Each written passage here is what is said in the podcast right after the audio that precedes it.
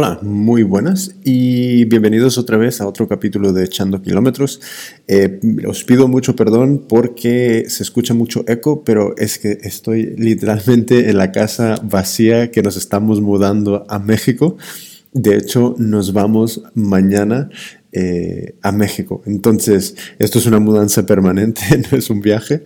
Y, pero quería aprovechar antes de, irnos, de grabar un, último capítulo aquí en Barcelona.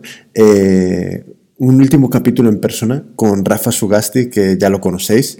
Eh, Rafa ha hecho una carrera realmente muy especial, muy única, que ahora mismo nos va a contar, pero los, les quería decir antes que Rafa tiene eh, porque siempre se me olvida decir esto. Rafa tiene eh, una consulta de masaje deportivo aquí en Barcelona, así que si te encuentras en Barcelona, eh, busca en Google Rafa Sugasti y, podrás encontrar toda la información de Rafa y de su consulta de, de masajes. O sea que si eres runner, cuídate las piernas, visita a Rafa y que te dé un buen, buen masaje, que te va a dejar eh, listo para, para echar más kilómetros. Y luego eh, también es entrenador para runners, o sea que el Rafa me lleva a mí todos mis entrenos y me prepara específicamente para cualquier carrera que, que, quiera hacer. Entonces, eh, creo que ahora mismo tiene algunas plazas disponibles para, para unos, unos pupilos nuevos, o sea que si necesitas a alguien que, que te ayude con, este, con el tema de, de, organizar tus entrenos, yo personalmente veo mucho valor, sobre todo, no solo en la parte de, organizar el entreno, sino en tener a alguien encima de mí y, y, casi como sentirme responsable ante otra persona de ir cumpliendo con, con este calendario de, de, entrenos. Entonces, échale un vistazo de nuevo. Eh, Puedes encontrar a Rafa en Instagram, le puedes mandar un, mensaje directo eh, con cualquier tipo de pregunta que, le quieras eh, hacer y mm, ya sea bien para la consulta de, masajes o para, eh, o para su para su servicio de, de, de entreno, de coach.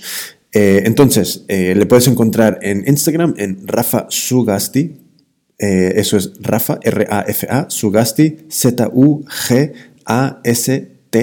y latina. Rafa Sugasti. Entonces, yo creo que con eso eh, les dejo ya con Rafa y eh, no sé cómo se va a escuchar de, bien o de mal esta introducción, pero bueno, les pido perdón. Pero en fin, aquí está la entrevista. Gracias y ya veremos cómo seguimos en, en México grabando. Venga, hasta, hasta ahora. Espero que disfrutéis de la entrevista. Si te gusta la entrevista, dímelo. Encuéntrame en, en es en, en, Twitter. Eh, me puedes eh, tuitear. Eh, oh, ya ni me acuerdo. Creo que tenemos una, uno de. Bueno, en fin, encuentra echando kilómetros donde, donde esté y, y me pasas un mensajito y me dices qué te parece. hasta luego. Chao. Pues hace mucho tiempo que no, grabamos, pero estamos otra vez de vuelta con Echando Kilómetros, que creo que voy a renombrar el programa a Echando Kilómetros para conocer qué está haciendo Rafa Sugasti en su vida y qué carreras está eh, haciendo. Porque solo hablamos con Rafa, pero es my coach y, y, mola mazo. Entonces, em, como ya te puedes hacer una idea, estamos con señor Sugasti. How are you, coach? Muy bien, aquí recuperando todavía.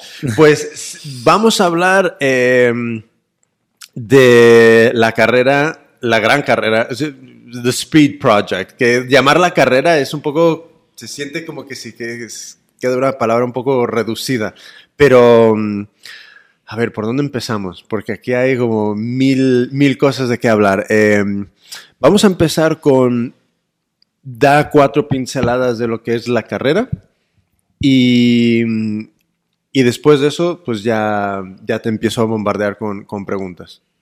Hecho, mira, eh, Speed Project es una, es una carrera eh, por equipos, ¿vale? De seis, de seis, personas, los cuales tienen que recorrer eh, unas 340 millas desde Los Ángeles hasta Las Vegas. Que son 550 Son 550 kilómetros, 340 millas, eh, y se tienen que ir dando relevos. Entonces, lo divertido es que cada equipo puede llevar la estrategia que quiera, ya que de esos seis corredores que, que hay, los relevos los pueden elegir cuando quieran. No hay una zona delimitada de, de, de, relevos, sino que puedes hacer 100 relevos como puedes hacer uno cada uno y ya está. Al final lo que tienes que hacer es completar la distancia. Y tampoco hay un número de kilómetros determinado que tenga que hacer cada corredor. Es decir, un corredor puede hacer 200 y el otro solo un kilómetro. Vale. No, hay, no, hay, problema. ¿Y mm, el recorrido? El recorrido, eh, no rules. Aquí cada equipo se intenta buscar el, el recorrido más rápido o, o, más viable para llegar lo antes a, a, Las Vegas. Entonces ellos sí que te dicen un punto de salida y un punto de, de, llegada. Y a partir de ahí cada equipo va por donde quiere. Lo que sí que hay es no rules, pero sí que hay una norma que es la de no coger la autopista. ¿Vale? Vale. Eh, puedes ir por donde quieras, puedes ir por medio del desierto, cualquier carretera, mientras no te metas dentro de la autopista. Esa es la única regla ah, de Speed Project. Vale, vale, vale, vale. Es muy, muy peligroso. O sea, eh, sí, hombre, van a, a 200.000 por hora y... Por eso es la, lo único que no te, que vale. no te permite. Ahora, ahora, eso no lo sabía. Me, me, queda más claro ahora entonces un poco por qué os veía eh, como en el medio del monte a veces. Claro. Vale. Pues entonces, ¿habéis corrido esta carrera? Sí. ¿La habéis terminado? Sí. Eh, en, ¿Cómo? Vamos a, vamos a empezar ahora del principio. Eh, ¿En qué momento te enteras tú de que existe esta carrera? Pues la verdad que hace igual... A ver, yo había escuchado hablar de esta carrera, pero no le había prestado mucha, mucha atención. Realmente no sabía el formato exactamente cómo, cómo era, yo sabía que era una carrera que la gente hablaba de ella y que era muy guapa y demás, pero no había profundizado en, cómo era, ¿no? Ni la distancia en concreto, ni cómo funcionaba la, historia. Pero entonces Marcel, un, un buen amigo mío, eh, llevaba años detrás de, de, esta carrera, él la quería correr. Y, bueno, surgió un poco como vamos a intentar ir este año, sí o sí, sea como sea, vamos a intentar estar dentro. Entonces ya me informé un poco más de cómo era la, la, carrera y poco a poco vimos que podíamos estar dentro este año. Era la primera vez que corría un equipo español, porque es una carrera que es muy difícil acceder. O sea, tú mandas un, un email que antes de hecho no tenían ni email, solo tenían Vimeo y tenías que contactar a través de allí, entonces no te contestaban, era como un poco tipo de Barclays Marathon, que Barclays, nadie sabe cómo sí. se participa ahí, pero cada sí, año sí, participa gente y dices, ¿cómo lo han conseguido, no? Entonces este año, pues bueno, conseguimos contactar con ellos, les mandamos un poco el equipo que, que seríamos, eh, parece que les encajamos, dijeron que podía ser una buena oportunidad para que fuera la primera vez que corría un equipo español, pero que ya nos confirmarían más adelante. O sea, no nos dijeron nada. Simplemente que vale. podía ser una, una, una, buena idea, pero que ya nos dirían. Vale. Nos pidieron las redes sociales de, y, y, y todo un poco de información nuestra para saber quiénes éramos, cómo corríamos y demás. Y al cabo de un par de meses, eh, después de ir preguntando y nosotros insistir un poco, nos dieron el, el ok. Entonces en ese momento vale. sabíamos que estábamos dentro y que había mucho trabajo por, por hacer. Pero básicamente el culpable fue pues Marcel, que es el que llevaba años detrás de, vale. de esta carrera. Entonces, eh, enviasteis el, el, mail. ¿Cuánto tiempo pasó hasta que recibiste la, la, confirmación de estáis dentro? Pues exactamente no sé, pero pasaron, pasaron meses. Lo único que el que estaba más detrás, como te digo, era Marcel, entonces yo no sé cuántos emails llegó a, ah, a, man, a mandar. Él, estaba gestionando un poco la, sí. la aplicación y todo sí. eso.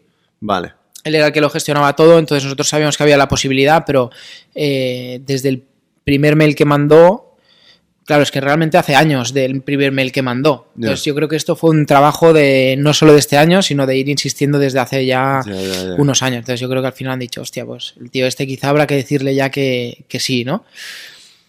Y después de que recibes el, el aprobado, que, mm, bueno, yo para participar en una carrera normalmente hay un pago eh, y te dan una bolsa de corredor. Aquí, ¿qué era lo, lo que se tenía que hacer para, para, oficialmente estar dentro?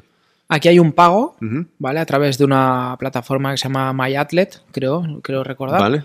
Eh, y ahí este pago que una vez lo haces, en principio pues ya estás dentro, te registras, registras a, a todo el equipo que va, sí. es decir, a los seis corredores y también a los miembros de la crew, ¿vale? Los miembros de, vale. de soporte de, de que, vas, que vas a llevar. Entonces lo, lo, hicimos. En ese momento pensamos, hostia, hemos, hemos, estamos dentro, pero realmente no sabemos quiénes vamos a ir. Sabemos que vamos a ir tres seguro, pero nos falta cazar a tres más que no sabíamos quién, quién sería, ¿no? Entonces, ¿quiénes, ¿quiénes eran los primeros tres? En el primer momento éramos Marcel, Sí. que era la persona que lleva tanto, tanto tiempo detrás. Luego Raúl, también un muy buen amigo nuestro. Eh, también tiene mucha parte de culpa de que estemos ahí, ahí, ahí dentro. y, y yo. Vale. Entonces éramos los tres que queríamos ir seguro y que estamos dispuestos a gastarnos lo que fuera para correr en esa, esa carrera. Y luego, claro, teníamos que encontrar a tres personas más, de los cuales dos, como mínimo, tenían que ser chicas, porque es obligatorio Vale. que. Perdón, no es obligatorio, pero sí que era un requisito indispensable que nos dijeron, que nos pidieron nosotros, que si queremos participar, teníamos que participar como equipo mixto, Vale. ya que solo los equipos mixtos son los que eh, van a optar, digamos, a, a ganar la, la prueba Vale. y a, y a estar en el ranking. Es decir, si tú creas, tú puedes tener un equipo de seis hombres, seis, seis chicos, o un equipo incluso de diez chicos, pero en ningún caso vas a optar a hacer récord de la prueba o a estar ahí delante dando, dando guerra. Vale. Entonces dijeron, vale, si queréis, tiene que ser mixto. Nosotros ya nos cuadraba porque de hecho nuestra primera intención, sinceramente, era intentar ir a por el, ir a por el récord de la prueba, por lo tanto, tenía que ser mixto sí o sí. Y pensando y pensando dijimos, vale, tienes a alguien que le haga mucha ilusión y que esté dispuesto a gastarse todo el dinero que, que vale, porque al final la inscripción no es cara, pero hay que viajar a Estados Unidos, hay que alquilar una autocaravana que vale mucho dinero, hay que estar unos días allí, comer, hoteles, eh, apartamentos, o sea, Muy realmente, rápidamente realmente se te va subiendo la tarifa. que- se te va como una carrera de estas por etapas que te gastas, la verdad, mucho, mucho dinero. Entonces tenía que ser alguien que le hiciera mucha ilusión. eh, sin valorar de momento si, de- si tendríamos algún tipo de patrocinador o no. ¿Vale? Luego ya se vería, pero queríamos que fuera alguien que, que le hiciera ilusión. Y nada, al final, bueno, en Ultra Pirineo, la carrera que, que se hace aquí, eh, estuvimos con el equipo de Wild Trail Project, que es el equipo de Nike Vale. de, de trail en España, y hay dos chicas que la verdad que nos encajaban un montón porque se conocen mucho entre ellas, son muy amigas y además son muy buenas corredoras. Y nosotros lo que queríamos primar era el buen rollo y el compañerismo en el equipo. Y con ellas sabíamos que teníamos, lo teníamos hecho prácticamente. ¿Y tú ya las conocías a ellas antes o esta era la primera vez que, que las conocías? Yo las conocía de, de haber eh, coincidido en eventos de, de Nike Vale. eh, con ellas. Vale. ¿vale? Pero las conocía un poco por encima. O sea, de hola, adiós, salir a correr un poco en grupo, pero la verdad que eh, poquito. ¿vale? Y luego la tercera persona, que es Joel, que también es del Wild Trail Project, entonces eh, a él lo conocía un poquito más, pero tampoco muchísimo porque son, son de fuera, so- o sea, no son de Barcelona como, como Vale. Raúl y como Marcel, son de Burgos, Soria, eh, Madrid, entonces, claro, la- el contacto era inferior, ¿no? Claro. pero en el momento que se lo propusimos eh, aceptaron a la primera. O sea, decidieron de hecho hipotecar su temporada porque ellos son corredores muy buenos de montaña Vale. y sabían que ir a Speed Projects eh, significaba saltarse carreras, incluso luego tener que recuperar de, de esta carrera y hipotecar otras carreras que no podían ir. Claro. Y no dudaron, la verdad que desde el primer momento que fue en septiembre, si no me equivoco, que se lo dijimos a ellos, ya estaban, estaban dentro. Vale, entonces, eh, formas equipo, Sí. eh, ya está la inscripción, eh, todo el tema del compromiso con el dinero ya se ha asumido.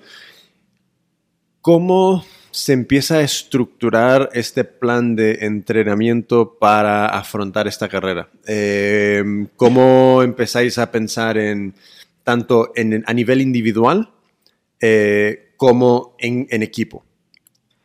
Pues la verdad que tenemos la suerte de que un amigo nuestro que tenemos en común en el equipo, que es Rafa Oliveira, fue como asistencia del equipo Track Smith eh, para correr Speed Project el año pasado. Vale. Eh, Track Smith estuvieron dando guerra arriba de todo eh, con los primeros, al final quedaron segundos. Entonces, con la experiencia de Rafa Oliveira, que además es un tío de por debajo de 2.30 en maratón, es un tío que sabe Ah, corre, correr, corre, corre. corre un poco así. Entonces sabíamos de que semana de vez en cuando. sabíamos que él nos iba a, a- a dar un montón de información válida eh, para la carrera. Entonces hablamos con él y dijimos, ¿qué tipo de entrenamiento crees que hay que seguir? Y él dijo que un entrenamiento muy parecido al de maratón, que realmente no, no cambiaría muchas cosas y que el entrenamiento sería muy parecido al de, al de maratón. Maratón. Sí, Con, pero con el volumen es. es distinto, pero no, no, son, no corres tan seguido, haces relevos cortos, entonces eh, la fatiga es inferior. O sea que e- e- ese punto de recuperación entre un relevo y, y- y cuando te vuelve a Es, tocar es brutal, se nota mucho. mucho, mucho, Mm. mucho, mucho. Para mí el principal enemigo de Speed Project es el sueño, pero no el cansancio físico.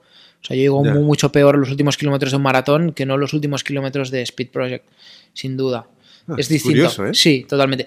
Claro, para nosotros era una duda porque no hay un plan de entrenamiento que digas, hostia, ¿cómo puedes correr 100 kilómetros eh, haciendo relevos de un kilómetro y medio, descansando 40 minutos? Es, es como, nadie sabe cómo, cómo afrontar eso. Entonces, un poco con el conocimiento de cada uno, con las pautas de Rafa Oliveira y, y demás, decidimos hacer una preparación parecida al del, al del maratón. Y una pregunta que me entra, por lo que comentas del sueño, ¿hay, ¿hay algo que te ayuda a prepararte a eso o es Eh. a, a- a saco y me viento y ya, ya veremos eso te qué pasa? lo, te lo encuentras ahí. Eso yo creo que no se puede, no se puede entrenar. Y si entrenas eso, realmente yo creo que no tienes ni trabajo ni nada. O sea, puedes entrenarlo, pero al final los que trabajamos o tenemos familia o demás, tenemos que hacer un entrenamiento completamente normal. Y ahora una cosa que, que me, que me viene a la cabeza, el eh, cafeína durante la carrera, pero en plan chutes o pastillas o algo así. Depende de cada uno. Vale. Piensa que el organismo de cada uno es muy, muy distinto, la manera de correr de cada uno es distinto. El sueño hay algunos que nos afecta más que a otros. Yo, por ejemplo, en los casi 100 kilómetros que debí correr, por 90 y tantos, no tomé nada de cafeína, ni siquiera un gel de cafeína. Vale. En cambio, hay gente del equipo que sí que a partir de la hora 20 o tal, empezaron a tomar cafeína en chicles, en geles o... Eso ya depende un poco de lo que te pedía el Ya. cuerpo. Yo no quise y... ¿Tú qué otra carrera has hecho que se pueda comparar en términos de, de- de- de falta de sueño al Speed Project? Ninguna. Ninguna. Ninguna. Esto Ni- ha sido la, la más intensa en ese, en ese campo, de, Sí. de privarte de sueño. Sí, porque tienes descanso, porque a lo mejor entre relevo y relevo, eh, según cómo te lo has montado, eh, puedes llegar a descansar quizá una hora. Vale. El problema es que tú en esa hora empiezas a descansar, pero cuando tu cuerpo va a empezar a descansar de verdad, ¡pum! Tienes que despertar y volver a correr. Entonces sales a correr muy rápido, Medio dormido. medio dormido o dormido del todo, a una intensidad muy alta durante muy poco tiempo. Y en frío, sin haber calentado. Entonces es como una bomba. Es Ya. como te estás durmiendo, sales a tope. Y te estás durmiendo, sales a tope. Entonces no dejas descansar. Es como una tortura. Es, es totalmente una, una tortura. ¿Qué, qué harías con este tema del sueño si la, la fueras a correr de nuevo? Mm, ¿O yo creo que, lo mismo. Te- lo mismo. Sí, yo creo que lo mismo. No hay por dónde cogerlo, yo creo.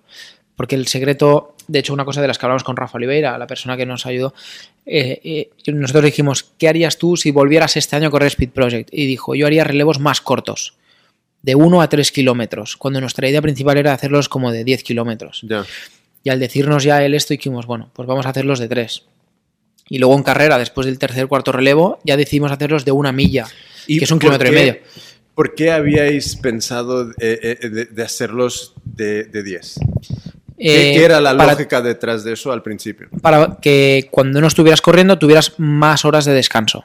Vale. Al final, si cinco personas corren 10 kilómetros y tú eres la sexta, pues estás 50 kilómetros sin correr. Eso quiere decir que estás tres horas Mucho largas sin, claro. sin, sin correr. Aunque luego cuando te pongas a correr vas a correr 10 a una intensidad un poco más baja, pero vas a tener que correr 10, pero luego descansas mucho rato.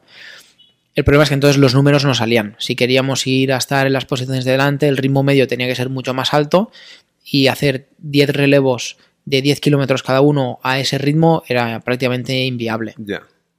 Entonces decidimos empezar a cortar y la mayoría de la carrera fueron eh, relevos de una milla, o sea, de un kilómetro 600 o un kilómetro 500.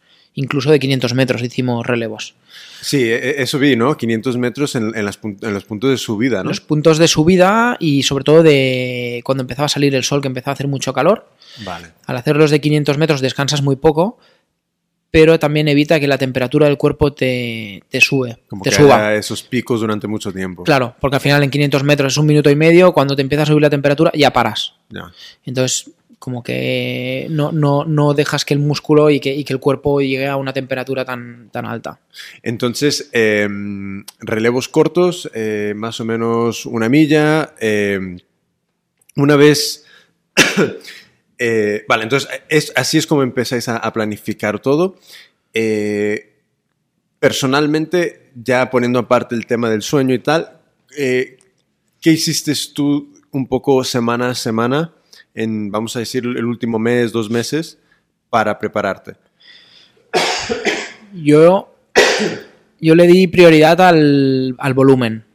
¿vale? Al, al, al, volumen semanal y también quizá un poquito a la intensidad. O sea, lo que vendría a ser una preparación de maratón, solo que las tiradas largas quizá las hacía un poquito más largas. En lugar de dejarla la más larga en 30, pues, por ejemplo, me apunté al maratón de, de, de Formentera, entonces lo hice como tirada larga.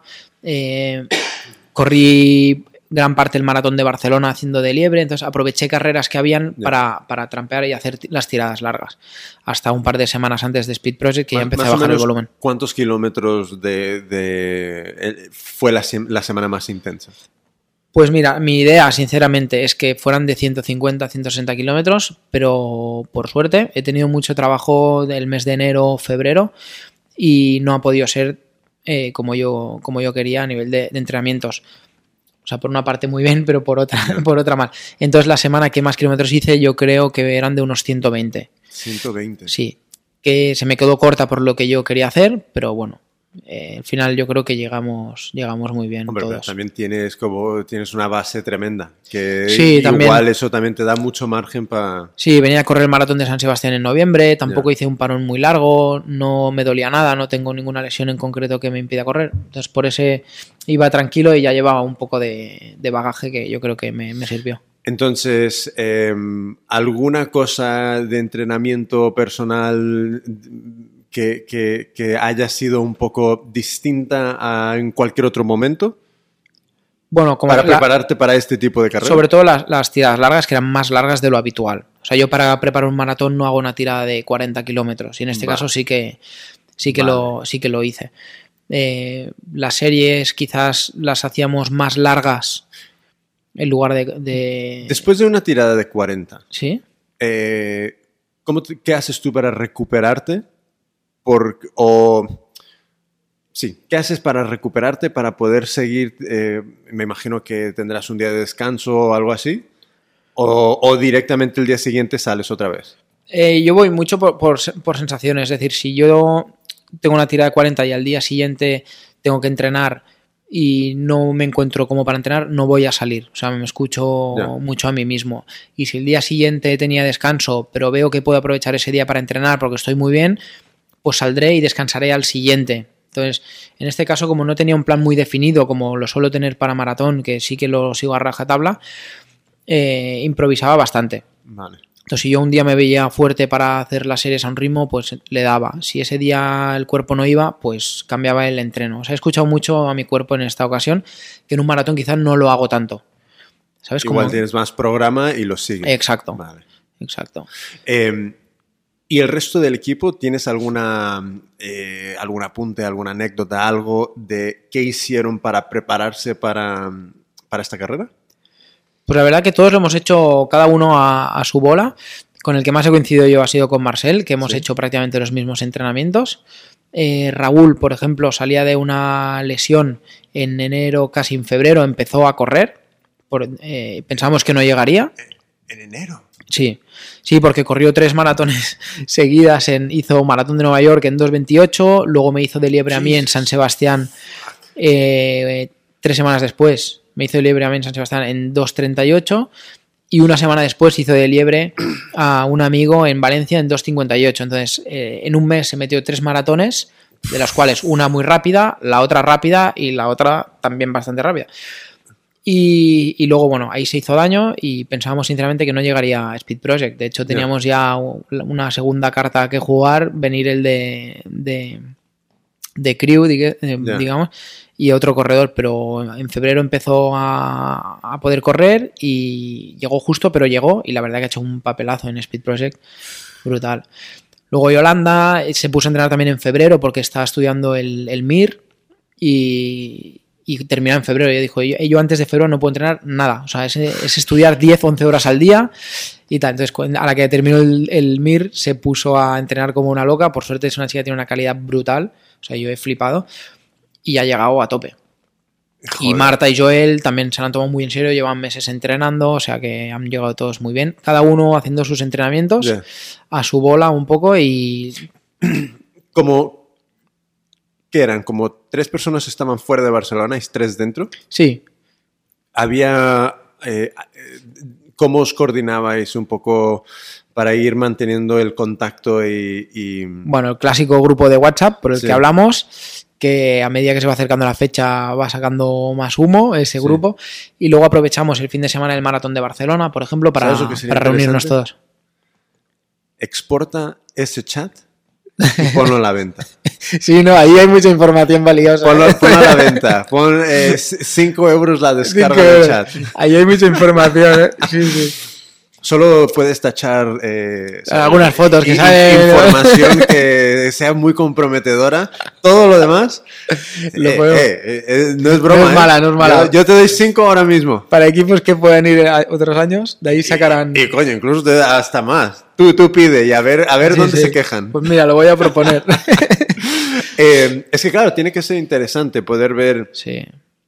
Porque claro, ¿sabes? Hay, hay este concepto de ser como eh, la mosca en la pared dentro de reuniones como muy, muy importantes en la historia para poder escuchar, ver y, est- y- y como presenciarlo.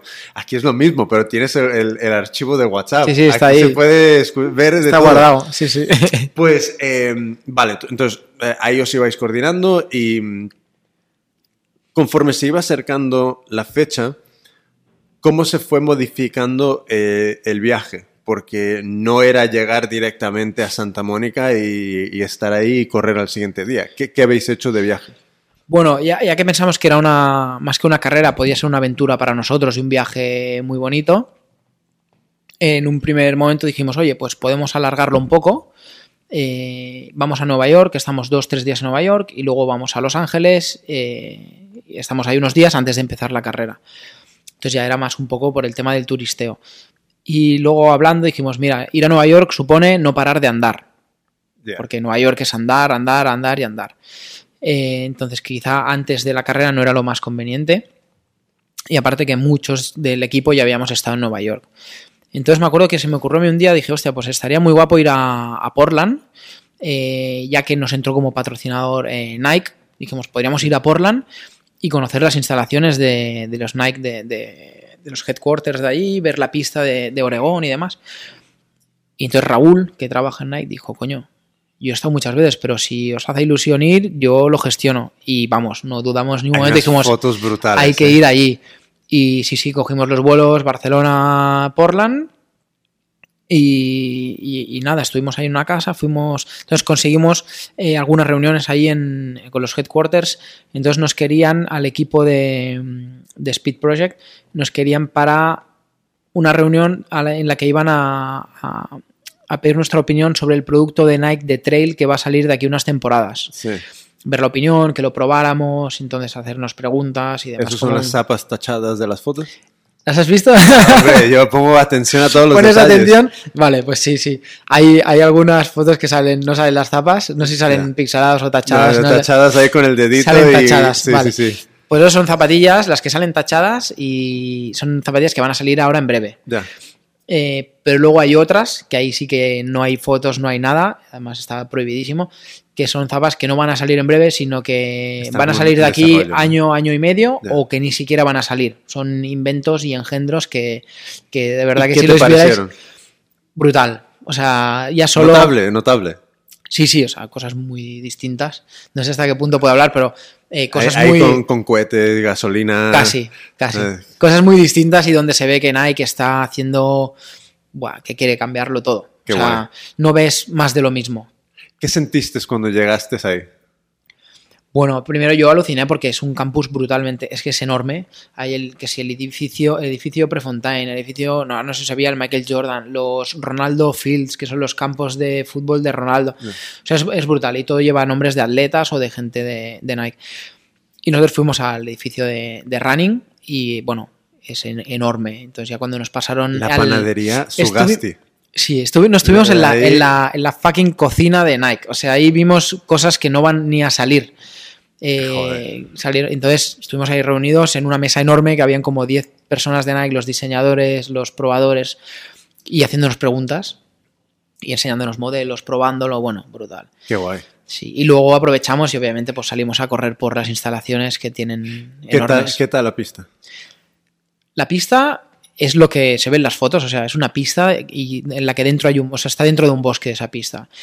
Y tiene algo, tiene magia, o sea, después de verla tanto en vídeos, en fotos, saber todos los pata negra que han corrido allí, que han entrenado y que han probado producto y demás, y saber que estás allí es como brutal. Estás en la pista de las pistas, o sea, después de ahí no puedes ir a ningún lado, yo creo. Increíble. Increíble. Es que, claro, yo estaba viendo. Hay una foto tuya. Creo que es la. Donde estás como en primer plano y la pista en el fondo. Y un fotón. Y dices, es que es mítico es, esa pista. Es brutal. Es que cuando estás allí dices, ¿es esto? Lo que yo veo es, es que es esto. O sea, estoy, estoy aquí después de verlo tanto. ¿Y cuánta, qué, qué distancia tiene la pista? 400. Es una pista de 400 metros, igual Vale. que las que tenemos aquí. O sea, y, y eso está en, en- el estado está muy bien, o sea, es una pista que está bien, bien conservada. Y, ¿Y cuántos días habéis estado ahí en, en, en Portland? En Portland, si no me equivoco, estuvimos como tres días. ¿Y qué, qué, tal, qué tal por la ciudad? ¿Qué, ¿Qué es lo que ahora mismo te acuerdas que te haya llamado la atención? Yo, yo había estado en Estados Unidos, pero sí que había estado en Nueva York y otras ciudades muy, muy, muy yankees. Y entonces, eh, a mí Portland me pareció una ciudad como súper europea. O sea, edificios muy bajitos, mucha gente en la calle, Sí. eh, gente joven, hamburguesería. O sea, no sé, era como un rollo muy. O sea, me dices que estoy en Ámsterdam en según qué momento y me lo, me lo creo. Pero no, era, era, era. Portland, ¿no? Y no sé, la verdad que me, me gustó, me gustó mucho. Entonces, eh, hicisteis la, la- la parada en Portland y ¿cómo habéis bajado a Los Ángeles? Eh, luego cogimos un vuelo de, Vale. de, de Portland a Los Ángeles. Y en Los Ángeles ya nos pusimos un poco en modo competi. Sí que salimos a, a correr, a trotar por ahí, a hacer un poco de, de visita. Eh, y luego ya nos pusimos en modo competi, dividimos el equipo en dos partes, los que iban a buscar la motorhome, con los que iban a comprar la comida, el agua, eh, la bicicleta de seguimiento, o sea, todo el material necesario, toda la lista que teníamos, nos dividimos en grupos para ir a, a buscarlo y ya fue como el cambio de chip de, vale, estamos en Los Ángeles, la carrera empieza aquí, esto ya se pone, se pone serio. Entonces, cuando llegas ahí, ¿cuánto tiempo pasa entre que tú llegas y empiezas a tener contacto con la organización del Speed Project y el resto de equipos? O sea, realmente lo que es verlos es el día de la salida. El día de la carrera, Sí, no, miento, perdón, es el día antes que hacen el briefing, ¿vale? eh, como una nave industrial que hay al lado del aeropuerto, y lo hacen ahí. O sea, Vale. un rollo súper así como en un garaje, o sea, muy, muy guapo. Y ahí, bueno, eh, lo típico, ahí haces la. No la recogida de dorsales, pero es una carrera que se corre sin, sin dorsal. Tengo que, que decir que es una carrera que es como una carrera ilegal, o sea, no. mm, En teoría no hay un organizador, no hay unos dorsales, no hay unas normas. eh. Si te pasa algo, nadie se hace responsable, ¿vale? No, eh, no firmas ningún seguro, o sea, aquí cada uno es responsable de lo A que su haga. bola, es una- responsable de sí mismo. es una carrera ilegal, es un- son 40 equipos de amigos que se reúnen para hacer esto, Vale. eh, por así decirlo, ¿eh? Y entonces vas ahí, eh, haces como el check-in conforme el equipo está allí, eh, sí que hay un poco de merchandising y demás, y luego el briefing, que están todos los equipos ahí escuchando, y ya, y a partir de ahí te dicen mañana a las 4 de la madrugada en el puerto de Santa Mónica, y ahí es la salida. ¿Y ahí, eh, en algún momento antes de la carrera, ha- has habl- hablaste con algún otro equipo o algo? Sí, porque salimos, salimos a, a rodar por Venice Beach y demás, entonces te vas cruzando ya con equipos. Ves a un grupo de 6, 7, 8 personas que vienen o que te cruzas y los ves y dices, vale, no salen a correr porque son un club de running de Los Ángeles, estos han venido a correr Speed Project seguro. Y ya los ves y les Entonces los "Me- ves y- voy a fulminar a Eso lo- que eso lo no tienen ni idea lo que les va a llegar. Eso lo piensas, pero es una carrera que el buen rollo está por encima de todo. O sea, tú Vale. cuando te cruzas con alguien es como, hostia, ¿dónde sois? Tal. Y hablas y, ah, qué bien, pues bueno, y lo típico, ¿no? O sea, cruzas cuatro palabras, bueno, que vaya muy bien y tal. Y, y aparte de muchos equipos nos conocíamos a través de Instagram, ¿no? Porque tú pones el hashtag de Speed Project y ves a la gente de los últimos meses que ha estado entrenando, entonces ves a este, ves al otro, sobre todo cuando vas con el chip de, que, de querer ganar o de querer estar delante, haces una investigación previa seria, ¿sabes? Entonces eh, ya nos conocíamos un, un poco entre algunos equipos. Antes de, de empezar, ¿tú sabes todos los equipos y los participantes de cada equipo o esto te lo encuentras el día de? Pues si te digo la verdad, no lo sé. Yo creo que sí que... No, perdón, sí que hay una lista de los equipos que, que van a ir. Vale. Sí que hay una lista de los equipos que van a ir, pero no sabe realmente cómo están ni si van a optar a ganar o no van a optar a ganar. Sí es si verdad de que repente si ves una lista con Kipchoge, Galen Rapp, algo ya no así, voy, ya, no voy. ya dices, bueno, o sea, es 20 horas para llegar. Total. Sí que es verdad que hay un grupo de WhatsApp de Speed Project donde están toda la gente de los 40 equipos. Coño. Sí, es un grupo que se hace. un está- caos, ¿no? Exacto. Están ahí con los dos organizadores. No tengo que decir que es un grupo que no se mueve mucho, que todo lo que se habla es eh, serio y preguntas Vale. eh, realmente muy útil. O sea, no vas a leer tonterías. Eh, algo muy importante que se pregunta es, por ejemplo, si vas a querer un reservado en la pool party del final. Si, o sea, muchas preguntas de este tipo que son interesantes, la verdad. Y luego también sí que es verdad que unos, unas semanas antes, Nils, que es el organizador, eh, preguntó, necesito saber qué equipos van a querer estar luchando por estar arriba. Que entonces eh, tendrán Special Love, dijo él, ¿no? Ah, ok. eh, el que quiera Special Love porque va a estar ahí arriba, que manda un correo aquí. Y bueno, todavía no ha terminado de, de escribir eh, esto que Marcel ya estaba escribiendo el correo a Nils. Vamos a estar ahí delante, queremos Special Love. Y nosotros, venga, pues presión. Y, y nada, esto es el, el único contacto que, que tienes con la, con Vale. la gente realmente. Entonces, eh, ¿cómo os habéis preparado todo el tema de la comida? ¿Cuánto sabías? cu- cu- cuánto- ¿Cómo sabíais? ¿Cómo calculaste eh, cuánto necesitabas y el qué? Es imposible. O sea, nosotros hicimos una lista de lo que es la suplementación de carrera, eh, la cual lo- lo- se organizó Yolanda, ¿vale? Vale. Que entiende de, de esto. Entonces, tenemos un patrocinador que es 226, ¿vale? De suplementación. Entonces ellos dijeron, hacernos la lista de todo lo que queráis y, y os lo mandamos. Y Vale. si necesitáis algún producto en concreto con más carbohidrato y demás, os lo hacemos a medida para vosotros. La verdad que se han portado súper, súper bien. Y entonces Yolanda tuvo la responsabilidad, digamos, de, de decidir qué, qué- qué suplementación coger, hizo la lista y nos la mandaron. Pero luego está el tema de la comida, antojos y demás que pueda tener cada uno. Y ahí cada uno se, se conoce más. Entonces hicimos una lista, el que quería Nutella, el que quería... ¿Qué querías tú? Yo que quería. Yo pedí, por ejemplo, jamón serrano, ¿Vale? Que lo tuvimos que traer de, traer de aquí de España. Ay, ay, ay, yo, ya, yo ya estaba pensando, ¿en qué Walmart venden No, eso? te lo trajo José Luis, que vino uno o dos días después de nosotros. Vale, Era el encargado de traer la drogadura, vale. que era vino Vino y jamón. y jamón. Entonces, claro, con el mío, si cogen no, a alguien, no es el equipo de España. dijimos, eh, si cogen a alguien y se lo quedan retenido ahí en aduanas, que sea alguien que no corra. y Qué nada, fuerte. lo trajo, lo pudo pasar y bien. Entonces yo pedí, por ejemplo, Nutella, eh, pedí jamón serrano, arroz, que eso lo queríamos todos, ya tenerlo preparado, Ya. cocinado. Entonces, ¿qué más pedí yo? Eh, aparte de la Nutella y el jamón, que yo me obsesiono cuando voy con un puro serio, lo que quiero es ¿Cómo eso. te comes la Nutella? ¿As- a- ¿Así a Depende. cucharada o en pan o cómo? Bueno, me la puedo comer a cucharada. En este caso, eh, encontré una combinación perfecta que nunca había eh, hecho, que eran pretzels.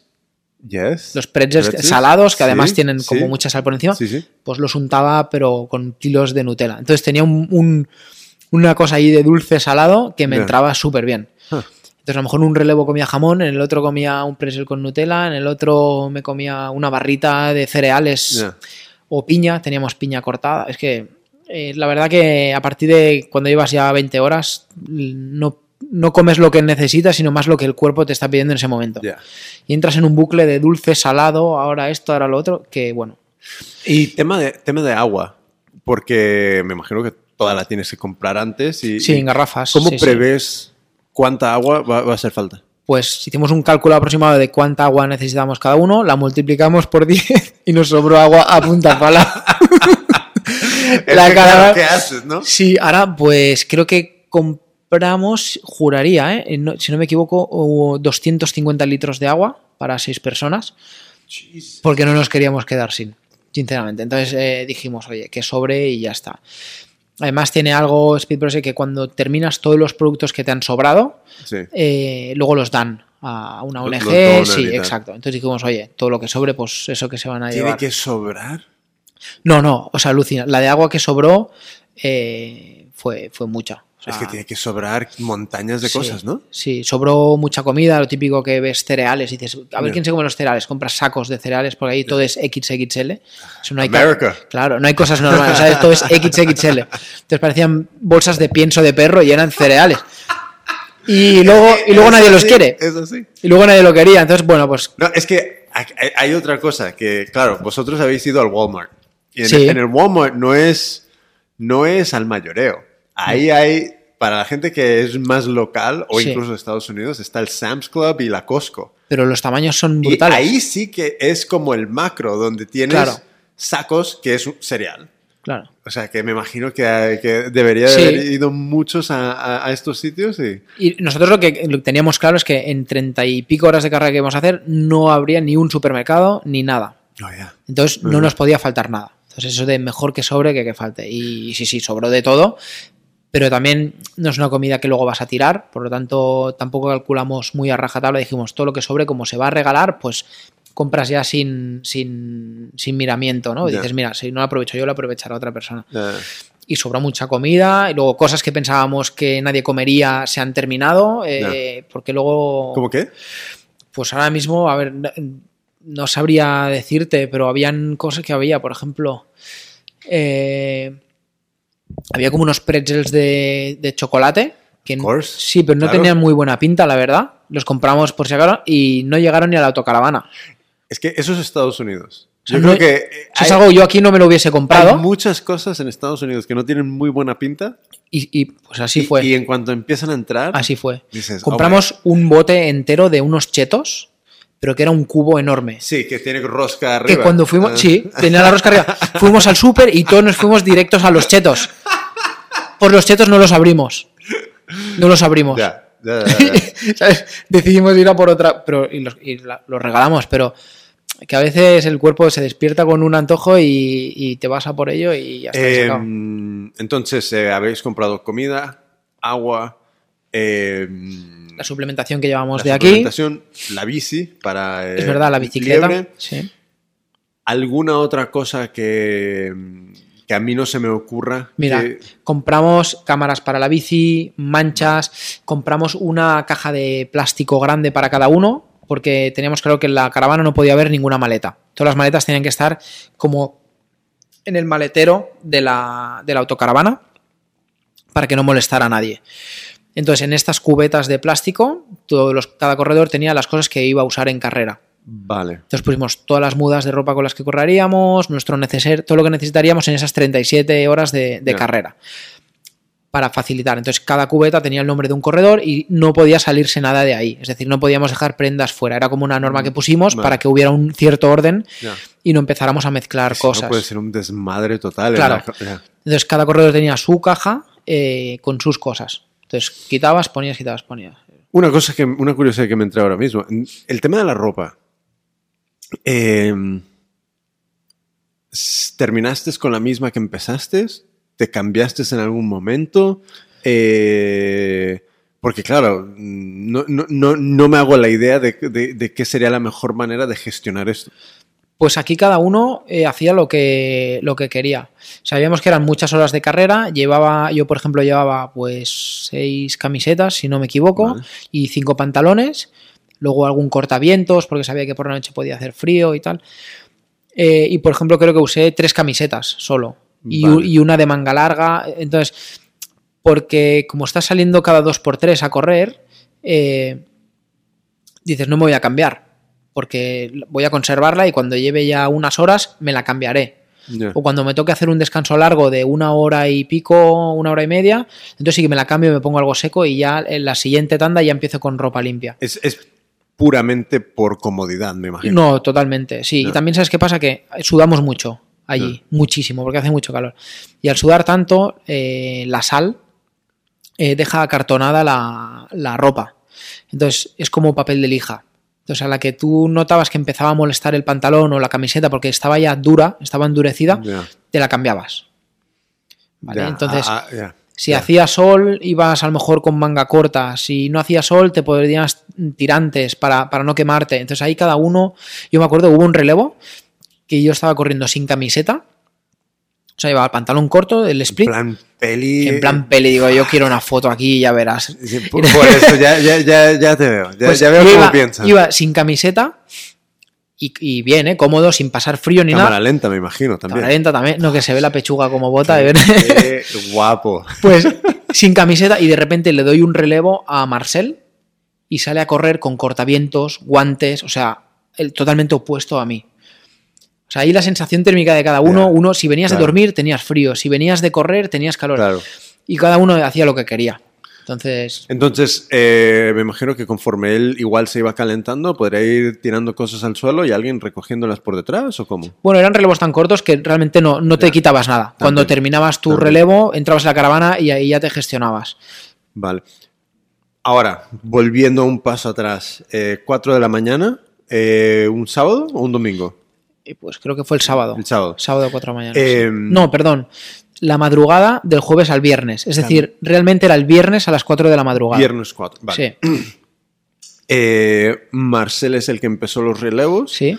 Eh, a lo largo de esta carrera, eh, ¿qué fueron para ti cosas que, vamos a decir, cosas que no te esperabas de esta distancia, que a ti personalmente, o sensaciones personales tuyas, y también por otra parte, eh, cómo se gestionaba el equipo?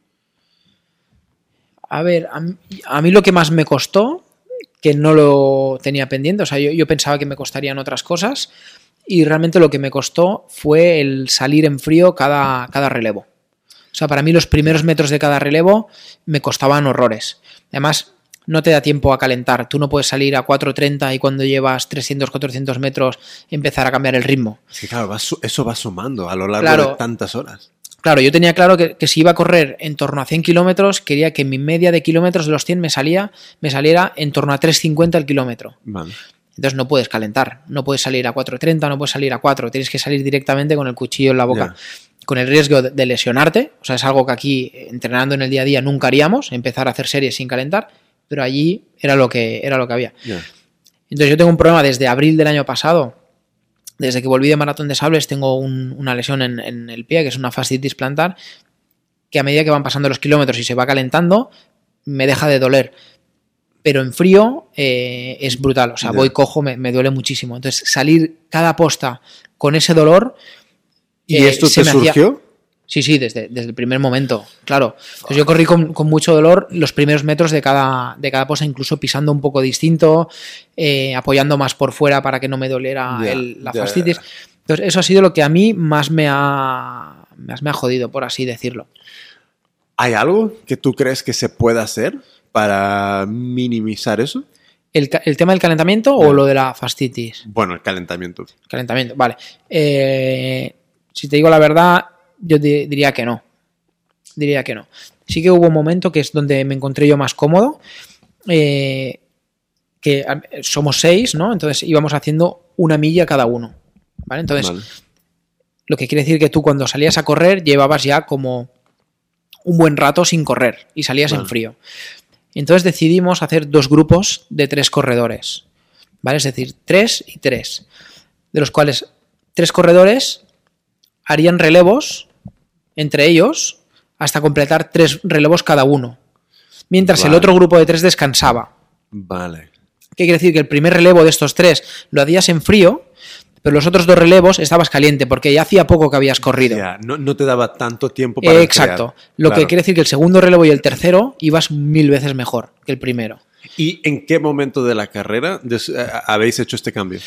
Pues mira, eso fue ya. eh, tampoco llevamos muchas horas. Yo creo que llevábamos.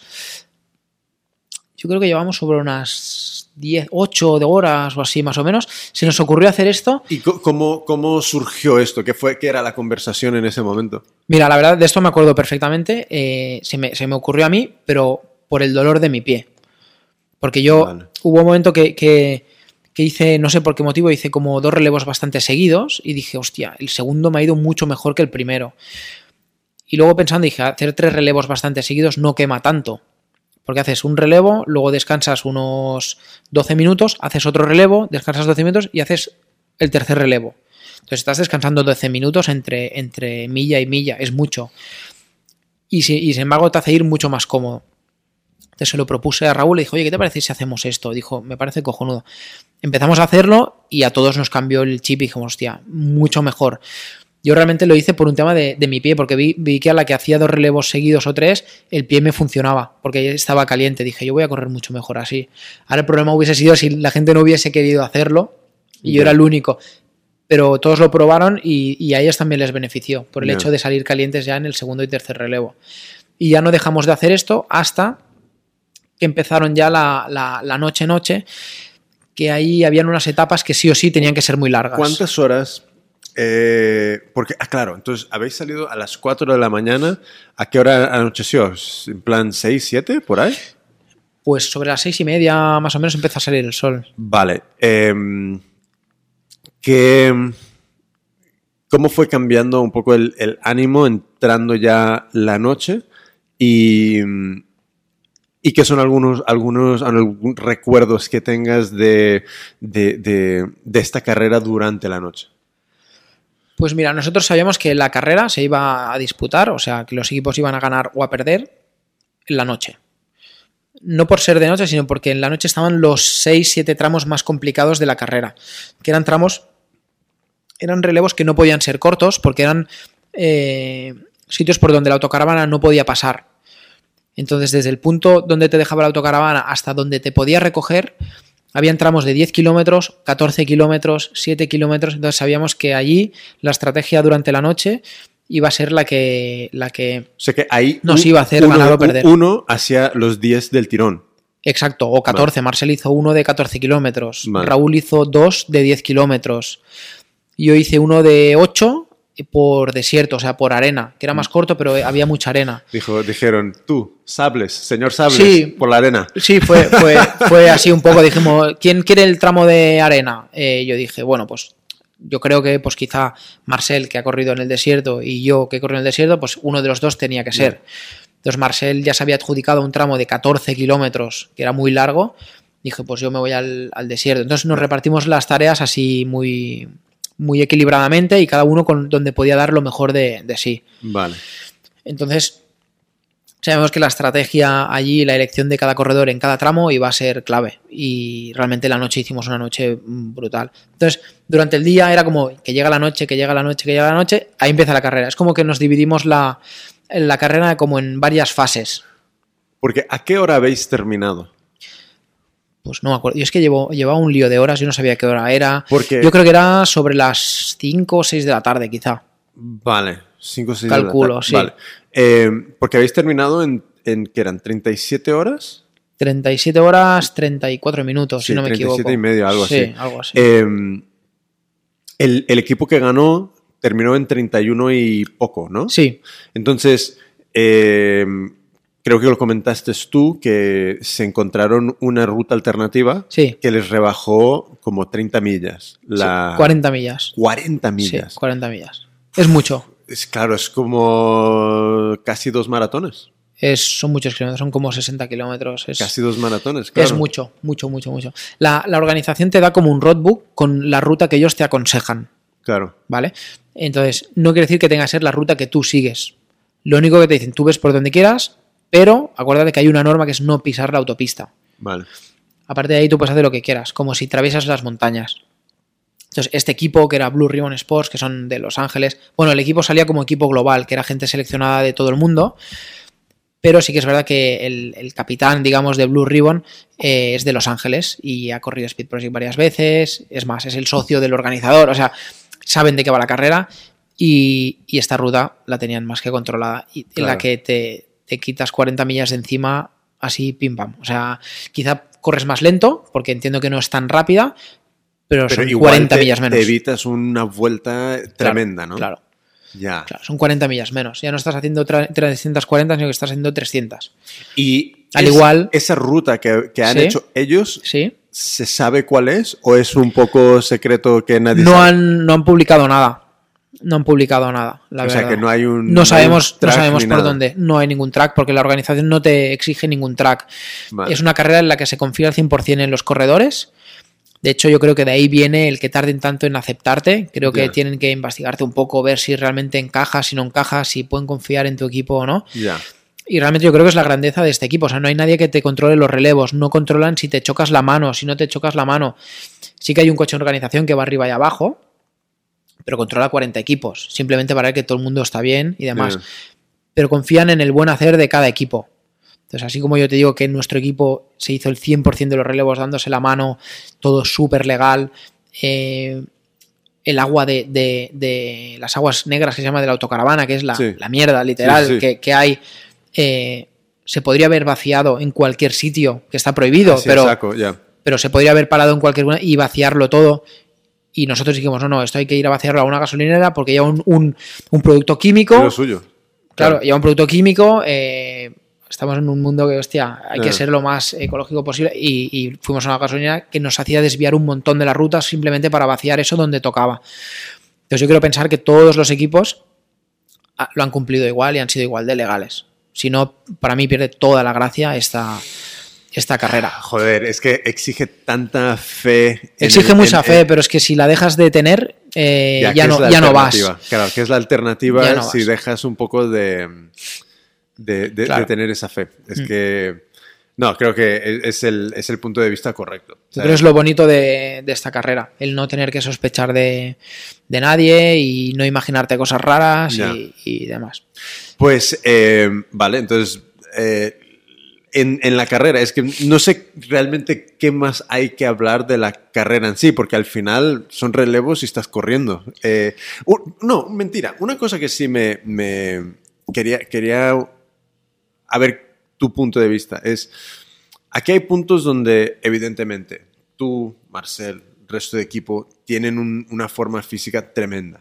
Para poder hacer algo de este tipo, los ritmos que corréis, las carreras que habéis hecho, especialmente tú, que en Echando Kilómetros conocemos todas las carreras que has hecho, porque te hemos entrevistado 40 veces. Eh, pero, ¿qué papel juega un poco eh, la, la mente enfrentándose a tantos kilómetros, correr por la noche, los relevos, el enfriarse, el calentarse? eh, ¿Qué papel juega en contraste con eh, lo físico que ya llevas? ¿Qué es lo que... ¿Qué es lo que tú crees que es más, más determinante? ¿El físico o un poco la mente? Yo creo que las dos cosas. O sea, a ver, también es verdad que no es lo mismo querer ir a completar una carrera que querer ir a luchar y estar delante de todo.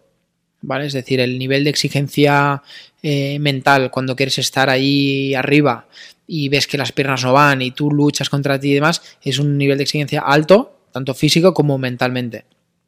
También es verdad que hay equipos que van a completarla y a pasarlo bien y ya. Entonces, sí que es verdad que están muchas más horas corriendo, por lo tanto, a nivel físico es muy exigente, pero quizá van más liberados a nivel eh, psicológico. Pasan mucho sueño y demás, pero no tienen esta presión de hostia, hostia, que voy a 4.50 en lugar de 4.40, eh, ¿sabes? Entonces, pero como cualquier carrera larga, ya sea una de, de ultra distancia, ya sea un ultra trail, una carrera por etapas o incluso esto, eh, hay que estar fuerte psicológicamente, porque si la cabeza no va, por muchas piernas que tengas, no, no avanzas. O sea, te, te- rindes y te puedes poner a dormir y dejas la responsabilidad al resto del equipo. ¿Hay, ¿Hay alguna manera de poder eh, entrenar esta parte de, de la mente? De cómo enfrentarse a cuando lo duro se pone muy duro. Yo creo que sí que hay maneras de entrenarlo, eh, tanto los años de experiencia eh, y demás. O sea, no un método en sí, yo creo que un método en sí no, no hay. Simplemente el- el entrenar los años de experiencia, el ir subiendo escalones progresivamente, ¿no? Ir engañándote a, a ti mismo con los años, e ir eh, conociéndote bien. Pero hay un tema de actitud de cada persona. Mm. Y eso lo tendrás en el trabajo, lo tendrás eh, cuando tienes un sueño, el hecho de ir por él o rendirte y no ir por él. Yo creo que todo esto es lo mismo luego a la hora de competir. Saber estar ahí sufriendo y dale que te pego y dale que te pego, o abandonar.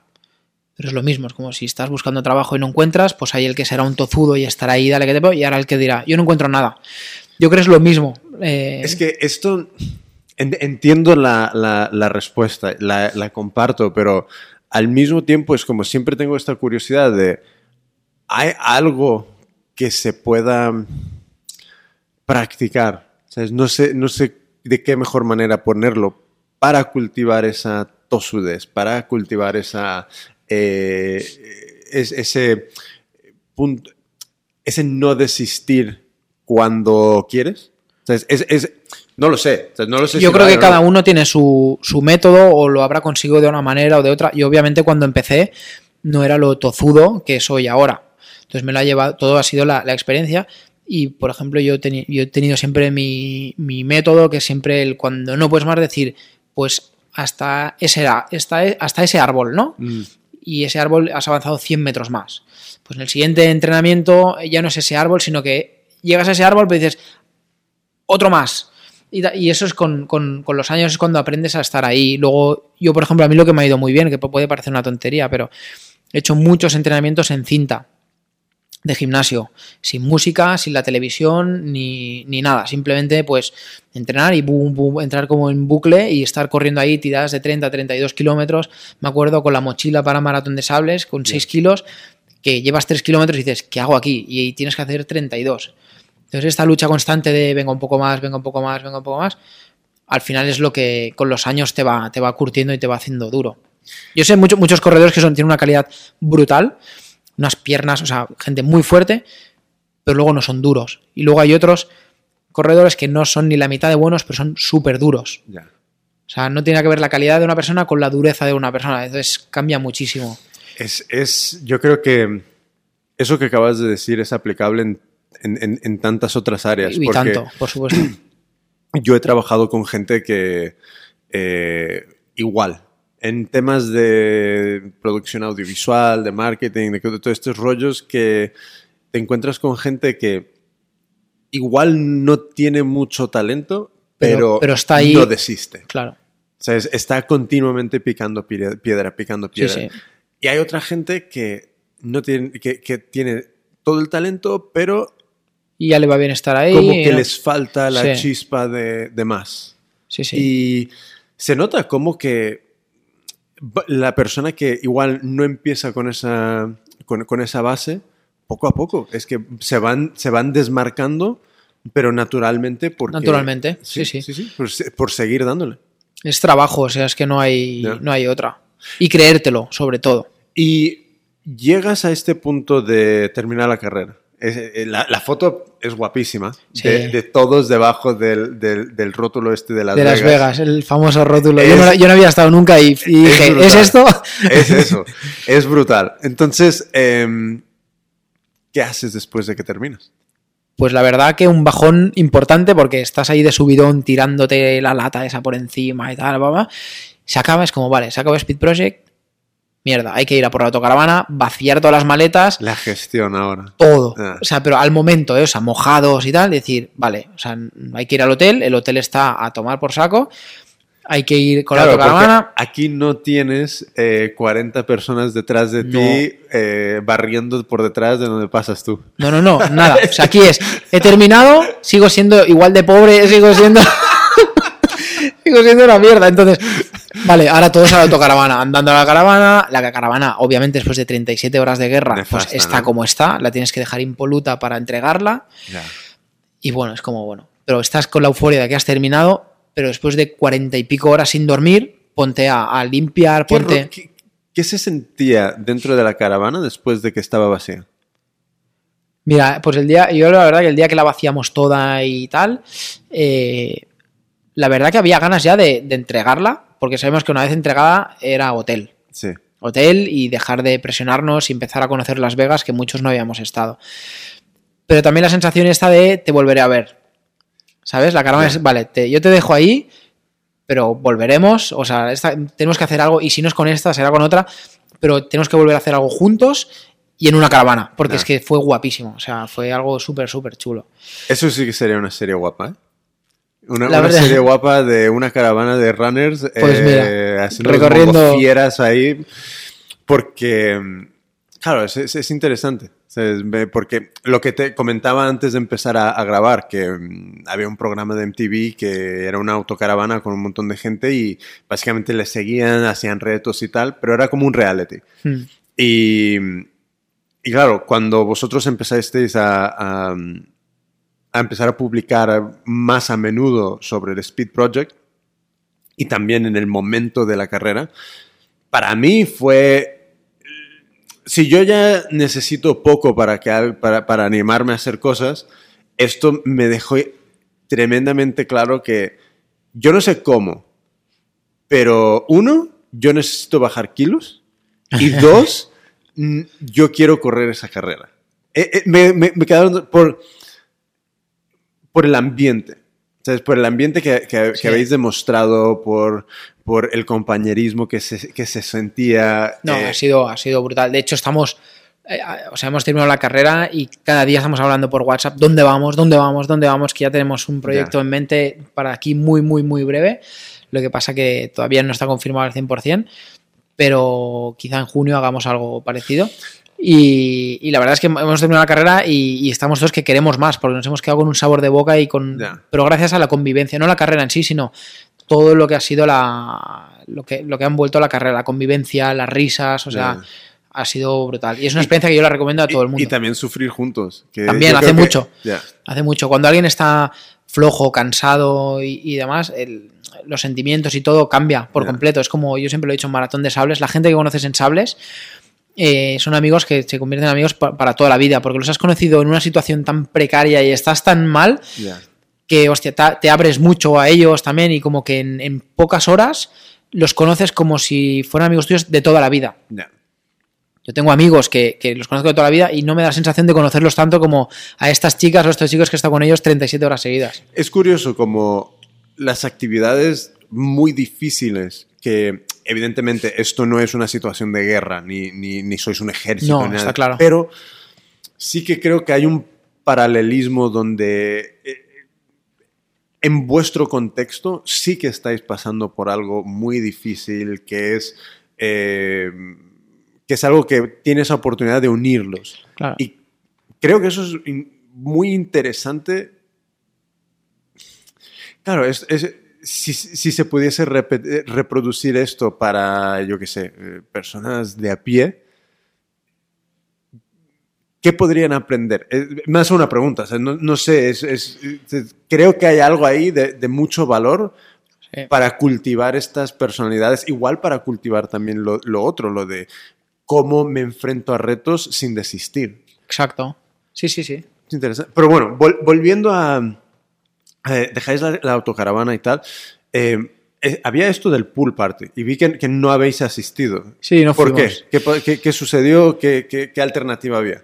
Bueno, a ver. Sí se puede decir, ¿eh? Sí, no, no, no, no hay problema. A ver, la pool party, la verdad que había gente que no quería ir porque la pool party es una fiesta en una piscina llena de gente, pues eh, es muy Ibiza, o sea, al final no deja de ser Las Vegas, Vegas, gente súper desmadrada, eh, bebiendo, o sea, como el, desatados, ¿no? Entonces, a mí sinceramente me apetecía verla por encima, pero estarme cinco minutos para ver qué era eso e irme eh, Marcel y Yolanda y demás no les apetecía, entonces decidieron ellos ir a, a dejar la autocaravana y nosotros dijimos, oye, vamos a pasar por la pool party para que los otros equipos nos vean, que no se crean que nos hemos enfadado o algo por una historia que pasó con la Sí. cuarta plaza o con, Sí. con- con unas chicas. Y dijimos, vamos a dejarnos ver por ahí y, y luego nos vamos, porque tenemos solo un día. Entonces, este día era o estar en la pool party o visitar Las Vegas. Ya. Entonces dijimos, ¿qué hacemos? Y dijimos, oye, Visitar. estamos muy bien aquí todo el equipo junto, no hace falta ahora ir a ver ahí la pool party con todos los borrachos y demás. Y dijimos, oye, vamos a visitar Las Vegas. Y la verdad que es lo mejor que podríamos haber hecho. Pues igual eh, comentar por encima, lo- antes de, de- de ver qué habéis visto, de, comentar algo, algo que habéis visto, eh, esta cuarta plaza. Sí. Porque eh, no sé cuánto quieres entrar en este tema, pero de manera resumida, había un equipo, seis chicas, el equipo Tempo, que de repente saltó Sí. como de, de, de decimotercero a tercero, ¿no? Sí, no, o sea, ellas, ellas salieron muy fuertes, iban terceras todo, el, todo el rato. eh, un equipo de seis chicas, lo cual iban a un ritmo muy, muy, muy bueno. Nosotros eh, al principio íbamos sextos, séptimos, no sé, pero yo pensaba, hostia, van muy rápido y realmente llevaban un ritmo muy rápido, iban súper bien y para mí, eh, o sea, las, las admiro eh, muchísimo porque veía que un equipo compuesto solo de chicas iban en posiciones de tan arriba, era como wow, ¿no? Van muy fuertes. Y de repente nosotros mm, empezamos a correr muy bien, empezamos a correr muy bien, vamos subiendo plazas, nos metemos cuartos. eh, sí que a bastante distancia de las, de las tempo, pero quedaba toda la noche, o sea, quedaba mucho y sabíamos que, la- que podíamos estar allí Mm. y tal. Entonces, nosotros en una etapa de desierto fue que me tocó a mí de noche, eh, justo cogía una de las, de las tempo y las adelanté. Entonces ahí en ese momento nos pusimos terceros. Sí que es verdad que cuando yo la adelanté, la chica este le quedaba muy poca gasolina, teniendo en cuenta que quedaban más de 200 kilómetros por delante. Entonces ya, al adelantarla de la manera que la adelanté pensé, Tú ya, les- que se nota algo. ya les, ya les falta una, ya, ya, si son seis, con una ya no pueden contar. Ya. De la manera que yo la adelanté, porque no te recuperas. De la manera que yo la vi, ya iba bastante mal.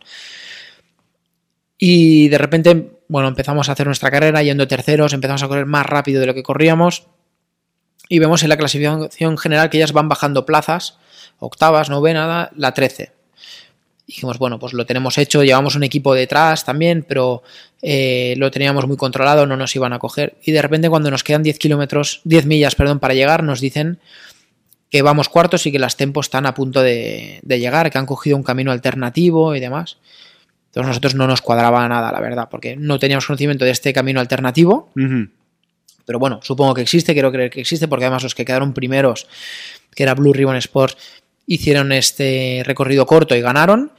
El equipo de Tempo, eh, la capitana del equipo de Tempo es la mujer de los que quedaron primeros.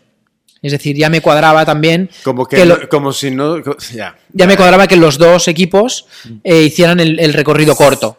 ¿no? Tienen constancia de Tienen este- constancia de esto sí. y los dos, que son de, de Los Ángeles o demás, tienen constancia y han hecho el corto y me cuadra. Lo que no me cuadra es algún movimiento raro que yo vi por la noche con, con un coche y demás, que bueno, hay cosas que no, Mm. que no, que no me cuadran, la verdad. Bueno. Eh, yo las vi entrar a la autopista, ahí no se podía entrar, eh, entonces no sé, para atrás no tiraron, entonces no sé si corrieron por la autopista, no sé si se subieron, no, hay muchas cosas que ahí que, que han quedado como en el limbo que no se saben. Y nosotros desde aquí, eh, y no nosotros, sino otros equipos han pedido un poco que a modo amistoso, pues si cada equipo podía compartir el track por donde fueron, pero a nivel informativo, ¿no? Hostia, pues a ver cuál, cuál, qué recorrido ha seguido cada equipo y tal. Y ellos no han subido ningún track. Entonces, bueno, no sé si no quieren subir el track porque no quieren que sepamos el camino o porque han hecho alguna cosa que no deberían hacer. No lo sé. Bueno, Pero me da igual, nosotros lo hemos dado todo y independientemente de la posición, estamos muy punto. Y contentos. aparte, para que. Porque yo sé que si, de rep- si no te. Si tú lo comentas y no, no te pregunto sobre esto, alguien escuchando pueda decir, oye, que no habéis comentado. No habéis Entonces, comentado, Ya está sí. comentado, ya ahí. eh, entonces, eh, ¿qué, qué, qué- qué visteis de, de- de Las Vegas que, en, en ese día? Bueno, vi que es una ciudad artificial, 100%. Cartón pluma todo, ¿no? Cartón pluma, tío. Pasas por encima de un puente, tocaba y digo, estoy en Portaventura. Parecía Portaventura, eso. o- o- eh, pero la verdad que para verlo un día, o máximo dos, creo que es una ciudad que, hostia, como es tan distinto a todo, vale la, la pena verla. A modo ya de, hostia, he estado en Las Vegas, he visto lo que es el show off máximo de Ameri- americano de. Sí. eh, no hay huevos a hacer esto, que no hay huevos, pues toma, pum. Te Una pongo aquí, pirámide en el, en el medio del te pongo una pirámide, te pongo la Torre Eiffel, te pongo la Estatua de la Libertad, te pongo el Mercat de Santa Catarina, este que hay aquí en Barcelona, en el Sí. Born, lo tienen ahí, pero versión eh, LED. Eh, brutal. Y luego la que no duerme, esa ciudad no duerme. O sea, cualquier hora la gente está en los casinos echándole ahí monedas. ¿Fuiste a comer a algún buffet de algún casino? Fuimos a un buffet que creo que fue el de la pirámide, eh, Ajá. si no me equivoco. Es que no sé, porque vas por. Ya no sabes cuando cambias de un hotel al otro, como están todos conectados. Entonces fuimos a un buffet ¿Y qué, qué fue tu opinión del buffet? Pues la verdad me esperaba más. Oh, La verdad que me esperaba más de ese buffet en concreto, pero tenían de todo. O sea, la parte asiática, yo me puse hasta el culo de sushi, luego gambas, luego, o sea, me hice una mezcla ahí que yo creo que todavía tengo la barriga. todavía estás lleno. todavía estoy, estoy lleno. Pero ahí luego me enteré que es verdad que los hoteles hacen como una competición de a ver quién tiene el mejor, el mejor buffet, incluso hay como un ranking de a ver de cada, cada año tienen premios a ver quién es el mejor buffet. Entonces ahí las cosas estaban muy buenas, la verdad. Y mm, en cuestión de, de mm, recuperación, porque ya terminas a seis ese día de, de, de- de- Porque fue terminar, descansar y luego tener el siguiente día, o era terminar y ver un poco de Las Vegas y el siguiente día se iban. ¿Cómo No, era? Terminamos, terminamos por la tarde, yo creo que eran las 6 más o menos, pero entre vaciar la caravana, eh, llevar todas las maletas al hotel, Sí. ducharnos y demás, ya se plantaron, yo creo que eran las 8 y pico de la tarde y fuimos a cenar. Vale. Estábamos cenando, me acuerdo de hamburguesa, que era lo que queríamos todos, y estábamos comiendo hamburguesa y nos estábamos durmiendo literal. O sea, Oh, eh, llevamos pues dos días sin dormir, más de 48 horas sin, sin, sin dormir, entonces estábamos comiendo y nos estábamos durmiendo. Y entonces dijimos, mira, vamos a dormir, mañana cuando nos levantemos no ponemos hora, nos vamos escribiendo por WhatsApp y cuando nos levantemos decidimos qué hacemos. Así que fuimos a dormir, al día siguiente nos levantamos, la verdad que más temprano de lo que pensaba, nos levantamos sobre las nueve y pico de la mañana. Y fue cuando decidimos hacer lo de no ir a la, a la- a la pool party. Sí que fueron dos personas, fue David y Raúl. Entraron para ver cómo era, a saludar a un par de personas y, y salieron. Eh, y entonces ya decimos, dar- nos teníamos el día entero en Las Vegas. Vale. Yo tenía muy claro que quería ir a la casa de empeños, esta que sale por el Discovery.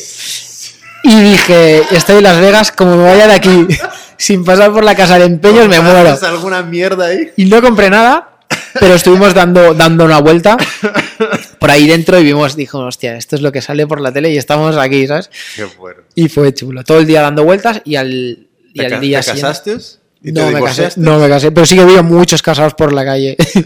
muchos, la verdad. Em, ¿Cómo sentías el cuerpo al día siguiente? Pues la verdad que súper bien. No me dolía nada, no me molestaba nada. an- an- an- Como una máquina.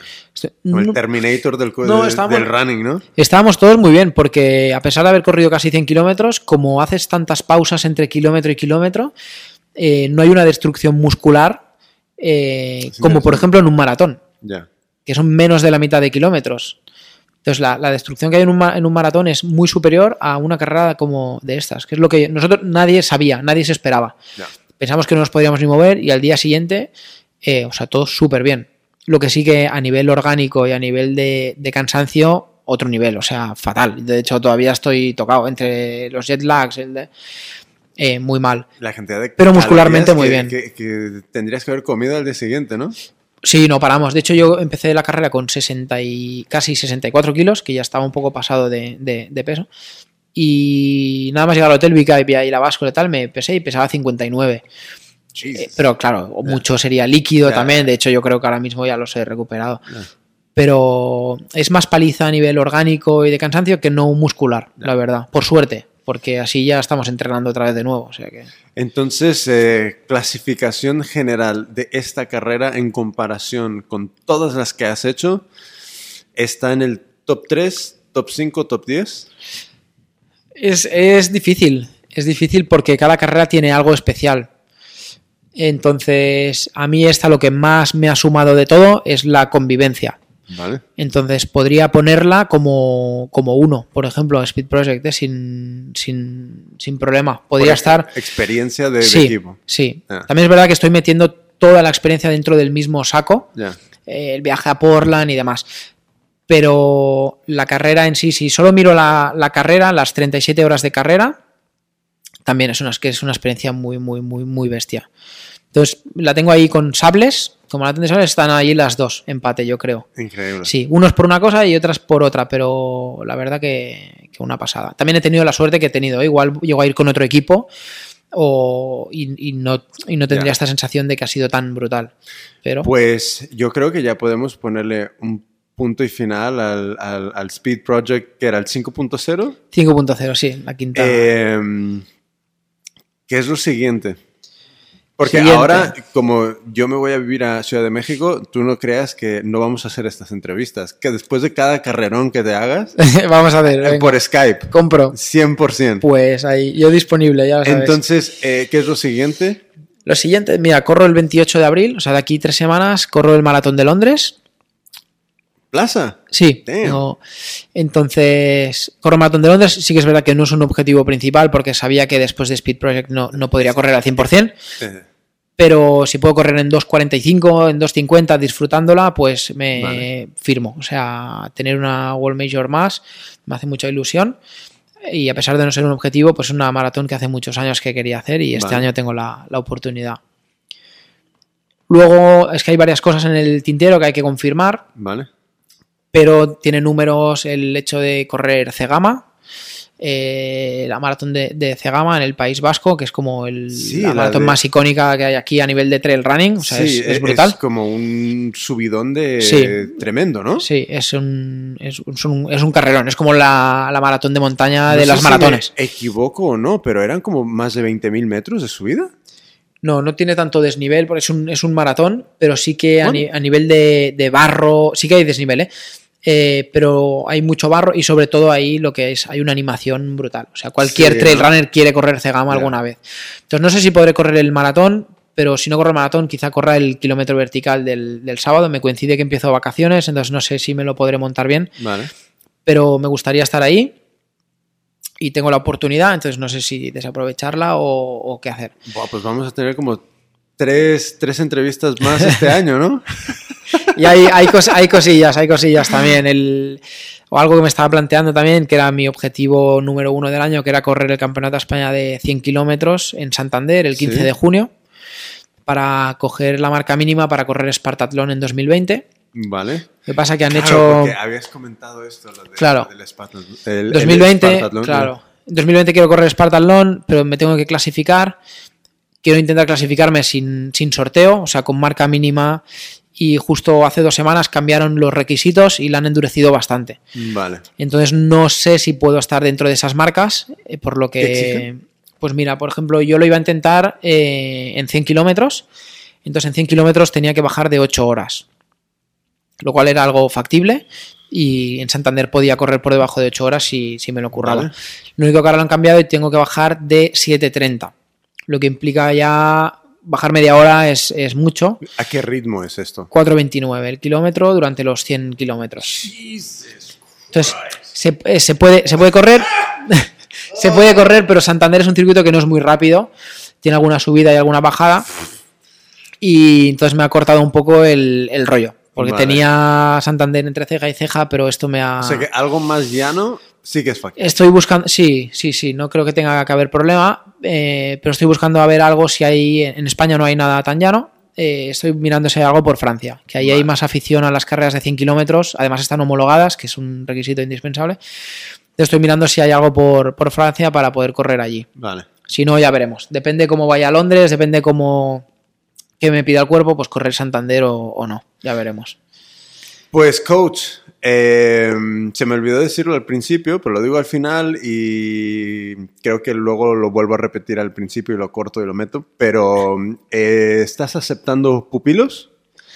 Ahora mismo sí. Vale. Estoy después de Maratón Entonces, de Barcelona y demás. eh, si alguien está escuchando y necesita un, un buen coach, un buen entrenador de running que le estructure todas sus, eh, sus sesiones para que logre sus objetivos personales y sus metas, eh, Rafa Sugasti, my coach, está disponible para pupilos especiales, eh, que puede ser tú. Y mm, si vives en Barcelona o si vas a visitar Barcelona y quieres eh, un buen masaje mm, de, de, de- de runner, de running, de piernas, también aquí tiene, tiene su, su espacio de masajes. ¿Qué más? ¿Qué más vendes? No vendo nada más, ¿No tío. De, mo- de más? momento no tengo libro ni nada. Joder, e- eso vendrá. nada, nada. Eso vendrá. Al, al No menos, creo, la al menos un libro solo de fotos tuyas corriendo. Solo de fotos. Un- un- Uno de estos libros de, de- como de Taschen. Sí, ¿no? de- oh, sí, es 100%, Sí, 100%, yo lo veo. No, mira, fotos no, pero, pero sí que vamos a hacer en, ma- en mayo. Eh, se va a pasar el documental, se está haciendo un documental sobre Speed Project. Va, brutal. Y no sé si lo puedo decir, pero lo voy a decir. Espera. Se va a pasar en el Box Barcelona, que es en el espacio que tiene Nike. Ok. Entonces ahí vamos a pasar el, el documental de, de Speed Project, que hay unos vídeos y unas fotos brutales. ¿Que es algo general o donde o- o es Nuestro, algo de nuestro equipo. Vale. guay. Nosotros traíamos a un, a un cámara eh, el cual nos ha hecho unas fotos guapísimas y unos vídeos muy guapos y de ahí se con Hay el una documental. cosa que no comenté que creo que es terrible, que es explícame un poquito de quién fue de apoyo. Porque, claro, vosotros corríais, pero ¿qué, qué- qué otras personas estaban dentro de la caravana a- Pues- ayudando a que esto... Éramos seis corredores y tres personas más, las cuales uno era Pablo, que venía sobre todo pues, a conducir y, y ayudarnos, al igual que José Luis, que además también son corredores y en momentos dados, aparte de conducir la autocaravana y de cocinarnos y darnos lo, lo que necesitáramos, iban a hacernos de pacers Vale. Entramos de noche donde la bicicleta no podía acceder o la furgoneta no podía venir. Entonces son gente que tiene mucha experiencia corriendo y nos iban a dar y nos han dado un apoyo muy grande corriendo en, en- en estos relevos nocturnos largos que nos han echado un cable y al menos eh, Vale. para no correr solos. Y luego también David Acedo, que venía como fotógrafo y, y filmmaker, que es, un- es, Que brutal. unas fotos... No, es muy bueno. Y además también es corredor, por lo tanto sabe captar la, la esencia de cada momento. Incluso nos ha ayudado en, en momentos de, de que no podíamos correr solos y los otros dos corredores que teníamos de tripulación estaban muertos y vino él a correr también. O sea que los tres, la verdad que sin ellos imposible, o sea, inviable hacer Speed Project sin, sin estas personas, la verdad. Pues qué guay. Pues yo creo que con esto, punto y final. Eh, otra vez, mil gracias y a mí mañana me tocan 20. O sea que, Pues a darle, te voy a vigilar con la lupa, ¿eh? ah, pues yo, yo encantado. gracias, coach. Hasta Gracias la a ti, próxima. Jimmy. Chao.